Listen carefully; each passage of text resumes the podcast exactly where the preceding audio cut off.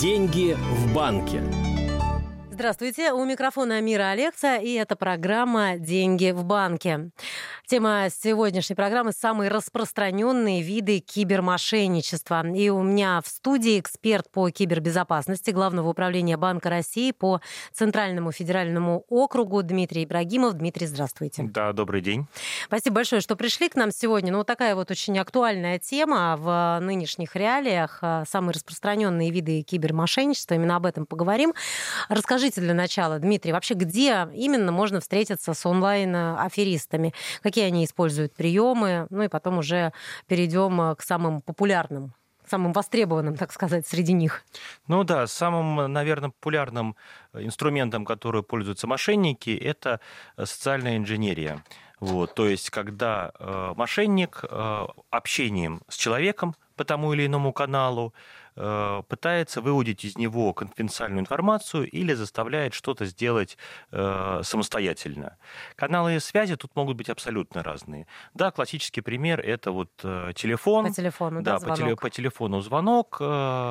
Легенды может быть абсолютно разные, и они направлены на разные группы лиц, с разными целями звонят, но можно пользоваться мошенники используют любой вообще канал связи, будь то мессенджеры, социальные сети, э, создание сайтов, то есть везде, где человек может каким бы то образом общаться с другим человеком, и не только с человеком на самом деле, но и, допустим, финансовым сервисом, все это может использоваться мошенниками. Самые популярные вот такие вот, вы говорите, что легенды для каждого, а, они свои, да, но они же как должны меняться, потому что то, что, наверное, было там, грубо говоря, 10 лет назад, ну, на слуху уже у каждого. Придумывают что-то новое, какие-то новые такие вот э, алгоритмы, механизмы. Да, конечно. Алгоритмы можно разделить на, такие, на, на категории. Первое – это постоянно действующие и ситуативные. То есть, конечно, э, человек на что обращает внимание? То, что ему интересно прямо здесь и сейчас. К примеру, э, праздники, то есть будь то Новый год, 8 марта, 1 сентября – к празднику, значит, человек что-то должен покупать, значит, ему будут мошенники предлагать э, где-то потратить деньги. Да, также то, что происходит в информационном фоне. Э, очень такой яркий пример был во время вот пандемии, во время ковида, как только появляется информация о том, что людям положены выплаты, mm-hmm. тут же появляются сайты, которые предлагают получить пособие, получить пособие быстрее, получить пособие больше. Э, как только появляется информация о каких-то ограничениях, тут же появляются мошенники, которые э, предлагают обходить эти ограничения. Э, тут же появляются мошенники, которые якобы рассылают штрафы. Сейчас ситуация. Банки вводят ограничения по платежным системам, по кредитным организациям. Тут же появляются мошенники, которые предлагают что вот именно ваша карта будет работать в любой точке мира. Э, появляются мошенники, которые говорят, нет, любые трансграничные переводы будут работать. И так далее, далее, далее. То есть все то, что человеку интересно здесь сейчас, будет эксплуатироваться мошенником. А вот вы еще отметили вначале, Дмитрий, что они пытаются так или иначе выудить да, какую-то информацию, завладеть вот э, чем-то. Да, да, это даже термин такой фишинг, то есть э, это ловля на крючок. Угу. Вот, то есть это такой классический пример. Это первое, с чего начинал социальная инженерия. Еще когда атаки в основном были направлены на корпоративных клиентов, то есть на счета юрлиц, на счета банков.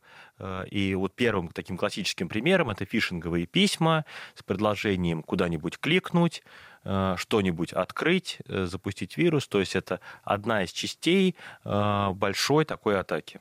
Ну, соответственно, по телефону тоже можно так или иначе, спровоцировав человека сказать что-то, да? да, понимаю. конечно, используется огромное количество э, алгоритмов, методичек, э, нас, э, они настраиваются, то есть готовятся э, психологами для того, чтобы в зависимости от того, как человек реагирует на разговор, то и э, мошенник, соответственно, меняет этот разговор. То есть э, могут использоваться комбинированные атаки, когда, э, например, сначала звонят якобы от имени службы безопасности банка, или сотрудника полиции. И в разговоре говорят, что вот сейчас э, нужно срочно спрятать деньги на специальный счет в Центральном банке.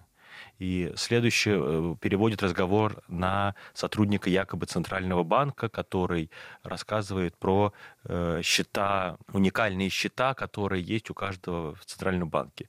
То нужно понимать, что Центральный банк никогда не связывается с гражданами, э, не ведет никаких счетов физических лиц, не рассылает письма, не отсылает фотографии удостоверений и приказов с гербовой печатью.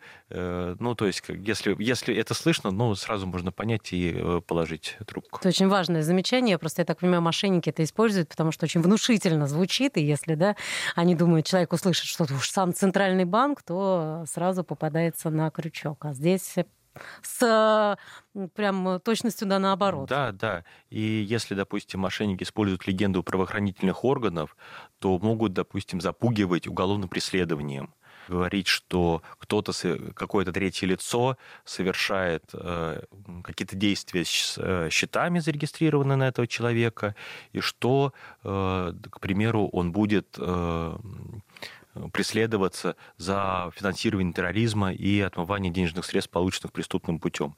Да, человек пугается и начинает действовать под удочку мошенников. Скажите, Дмитрий, вот э, кто сильнее всего уязвим в интернете? Подростки, взрослые или пожилые люди?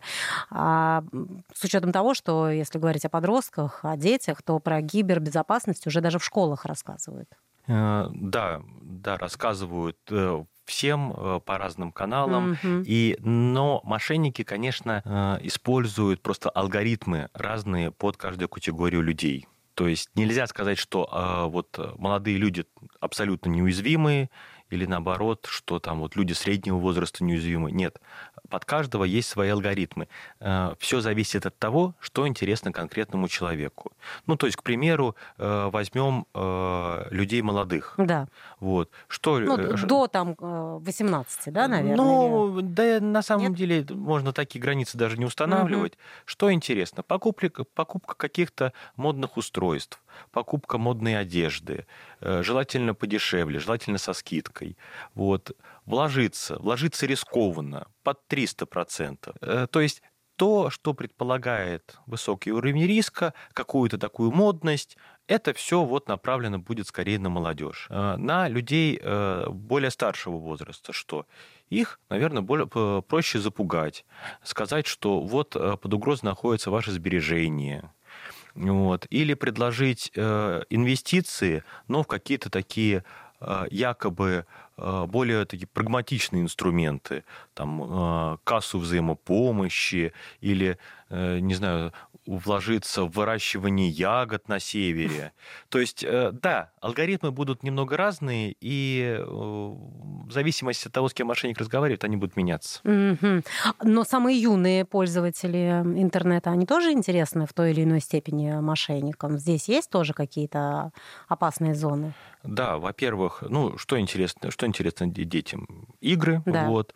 На, э, вокруг игр тоже э, существует целая такая э, преступная, преступный рынок. То есть это и сайты, на которых якобы можно купить какие-то какие игровые бонусы, но где более э, дешево, или какие-то уникальные предметы, которые больше нигде купить нельзя. Вот. Причем здесь под угрозой могут находиться не только э, деньги, которые у ребенка на детской карте, но и аккаунты взрослых, потому что э, может быть атака произведена не непосредственно на счет с которого ребенок оплачивает ту или иную там Э, покупку в интернете, но и компьютеры, вся информация, которая находится на компьютере. И тогда это уже атака, получается, такая более сложная, и под угрозой находится вся информация, которая находится на данном компьютере. Дети, подростки, родители, старшее поколение под ударом получаются все абсолютно, просто для каждого свой рычаг да, мошенников. Да, конечно. опять же, э, использование социальных сетей. То есть, если взломан аккаунт, я думаю, что многие сталкивались да. с тем, что неожиданно друг начинает писать Э, что одолжи мне немного денег или ой, посмотри вот новые фотографии. Это все тоже э, инструментарий, который пользуются мошенники для того, чтобы получить конфиденциальную информацию, получить доступ к счетам. Э, ну, в конечном итоге цель-то одна. Заработать деньги, потому что преступники, у них одна вот глобальная цель. Я напоминаю, это программа «Деньги в банке». Тема сегодняшней, сегодняшнего эфира – самые распространенные виды кибермошенничества. И в программе принимает участие эксперт по кибербезопасности Главного управления Банка России по Центральному федеральному округу Дмитрий Ибрагимов. Деньги в банке. Дмитрий, как уберечься? Как уберечь детей, себя, родителей, старшее поколение? Ну да, во-первых, как уберечь себя, наверное, э, самое главное э, понять самому, угу. как, как действовать, и просто эту информацию донести до всех остальных. До остальных, да. До остальных. Вот. Э, в первую очередь, самый главный инструмент, который у нас есть в борьбе с социальными инженерами, это бдительность и скепсис. То есть э, нельзя доверять э, любому человеку, который вот э, позвонил и знает ваше имя, отчество. Нет. Потому что эта информация, к сожалению, мы сами оставляем о себе много где, и связка фамилия, имя, отчество, адрес проживания, телефон, мы не можем контролировать, у кого есть эта информация. То есть вот скепсис. Второй, если с вами пытаются поговорить о деньгах, значит, ну, сам вообще, сам вообще, сама тема разговора должна настораживать. И если вам позвонили, независимо от того, кем представляются, будь то сотрудником банка, сотрудником правоохранительных органов, прокуратуры, Центрального банка, да кем угодно, если позвонили и пытаются получить какую-то информацию конфиденциальную, значит, у них ее нет, и значит, они, им для совершения их атаки эта информация крайне нужна. Вот, то есть на самом-то деле, если разобраться, в том же банке вся информация, которая им нужна для работы, она уже есть и поэтому переспрашивать эту информацию еще раз, ну, это как-то очень странно звучит. А, еще таким, наверное, универсальным средством будет а, для того, чтобы обезопасить а, основные свои средства, допустим, от атак через фишинговые сайты, от каких-то фальшивых магазинов, это э, использовать для оплаты через интернет, для, для оплаты, которая без предоставления э, носителя карты, самой карты, вот, это создать либо виртуальную карту, либо завести отдельную карту, с помощью которой расплачиваться и держать на ней ну, только ту сумму, который, которая вот в данный момент нужна для оплаты. Ну, или какой-то вот небольшой объем, тогда э, ну, максимум, чем мы рискуем, это вот то, именно той суммой, которая есть вот на этом э, счете. Вот наверное, вот это вот э, наиболее универсальное средство, потому что попытаться объяснить все алгоритмы, которые может, могут использовать мошенники, крайне сложно, потому что мы не можем предугадать, а что же они придумают завтра. Ну и донести до остальных э, членов своей семьи, до младшего поколения, до старшего поколения, ну вообще не вступать ни в какие разговоры, вот как-то убедить, да, что как только слышите что-то о деньгах, да, о конечно. том, чтобы предоставить информацию, просто отключать телефон. Да, конечно, лучше просто отключить телефон. Если есть сомнение, что, а может быть, правда, звонили очень просто, перезвонить в банк угу. по, номеру, э, по номеру телефона, который указан на карте, который указан на официальном сайте, объяснить ситуацию, и если да, действительно это был звонок из банка, если бы это был важный звонок, то соединяться с оператором, который разговаривал, и все будет хорошо. Не надо стесняться заканчивать разговор и самому заново возобновлять его. Ну, в общем, стараться перезвонить в ту да, организацию, да, да, в Центробанк, например, если сказали, что конечно, из Центробанка звонят. Конечно, конечно. А, Дмитрий, какие-то еще лайфхаки, вот э, что сделать, чтобы тебя было труднее обмануть э, через интернет? Ну, э, такой вот два основных лайфхак, лайфхака, которые вот нужно делать сейчас, пока вот мы находимся в спокойном состоянии, потому что у мошенников основная такая, основной инструмент это вывести человека из равновесия запугать. На эмоциях, На да, эмоциях, когда? конечно. На эмоциях люди делают э, э, порой совершенно необдуманные вещи, причем эти эмоции могут быть не только негативные, там, страх за потерю денег, и, то могут быть и радостные. можно предложить человеку что-то очень, очень привлекательное. Вот. И человек тоже в ажиотаже будет делиться. Вот. А сейчас под, э, понять, что вот эта информация, какая-то определенная информация, есть у неограниченного круга лиц. Я не могу контролировать, э, кто знает мои фамилии, имя, отчество, адрес проживания, э, дату рождения и так далее, далее, далее, такие данные. Вот эту информацию может быть у кого угодно. Я не могу контролировать, где она находится. И другая информация, конвенциальная. Ну, например, логин, пароль от личного кабинета, код подтверждения, который находится на карте, коды, которые приходят через СМС для подтверждения операции в банке, для других сервисов, для э, сервисов государственных служб. Вот эту информацию я не буду говорить никому, никогда, ни за что, кто бы ни позвонил, что бы ни предлагал, эта информация э, я не скажу никогда. Вот, наверное, вот это вот такой самый э, главный лайфхак, который можно предложить вот именно э, если вдруг э, получается ситуация, что разговариваем с мошенником, mm-hmm. вот, то есть определить такое табу, что я не скажу никогда. Лучше повешу трубку, обдумаю все, вот, после этого уже буду принимать решение. Все основное, самый главный.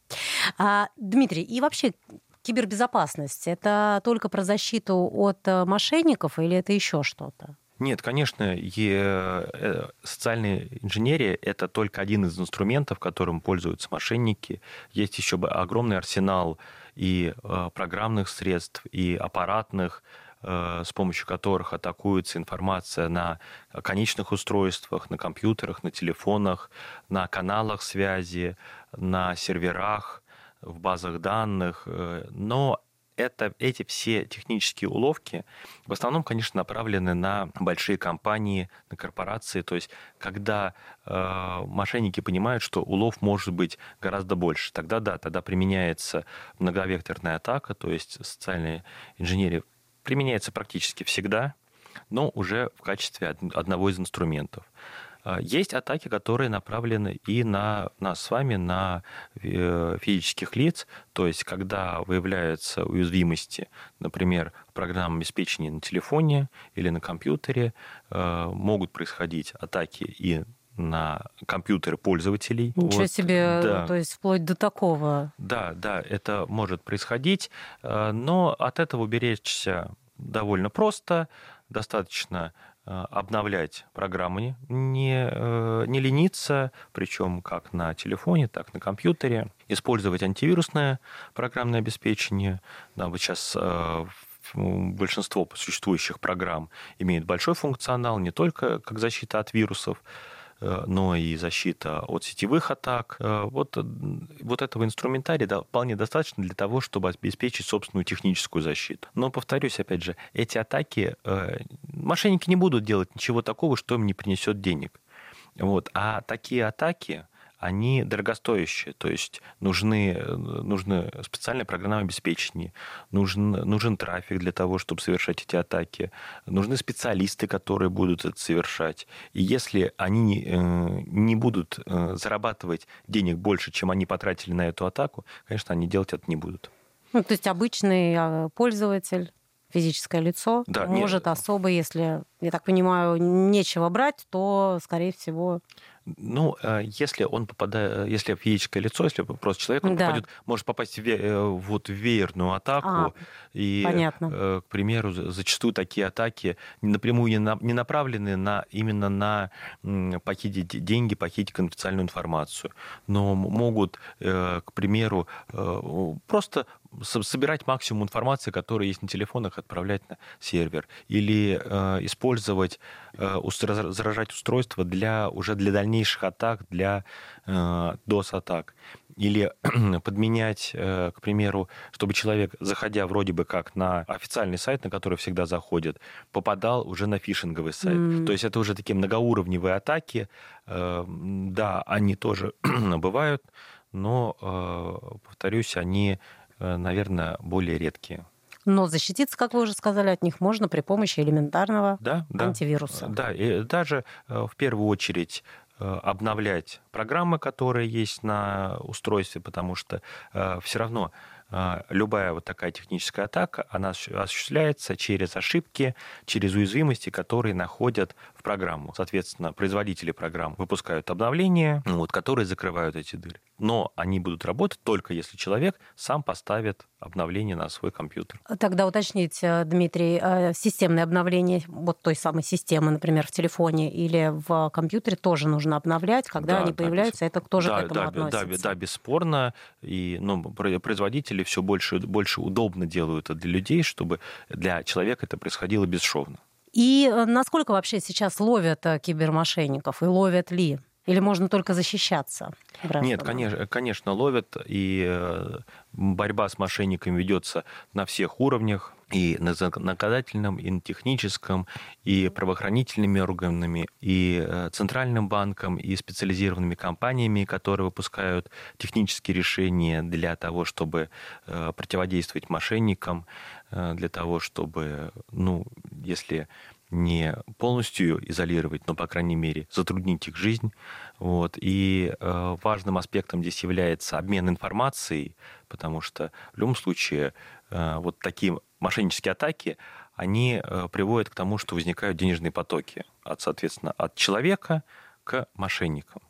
Вот. И здесь э, важен именно информационный обмен между банками. И вот сейчас, вот совсем недавно вышел э, новый э, закон о взаимодействии Центрального банка с МВД, об оперативном обмене информацией, чтобы не, не только банки могли получать эту информацию о том, что вот проходят мошеннические транзакции, но чтобы и правоохранительные органы могли получать эту э, информацию оперативно, потому что вопрос оперативности вот э, здесь играет очень большую роль. То есть фактически поймать реально кибермошенника, потому что многие могут подумать, что если в интернете что-то происходит, вроде когда это бесследно исчезает где-то там на просторах всемирной паутины, но да, конечно, Алгоритмы да, конечно. к этому тоже есть. Да, мошенники используют э, все механизмы для того, чтобы спрятаться максимально далеко, чтобы трафик проходил там э, не в юрисдикции Российской Федерации, о том, что подключать какие-то международные силы. Вот. Да, мошенники прячутся. Но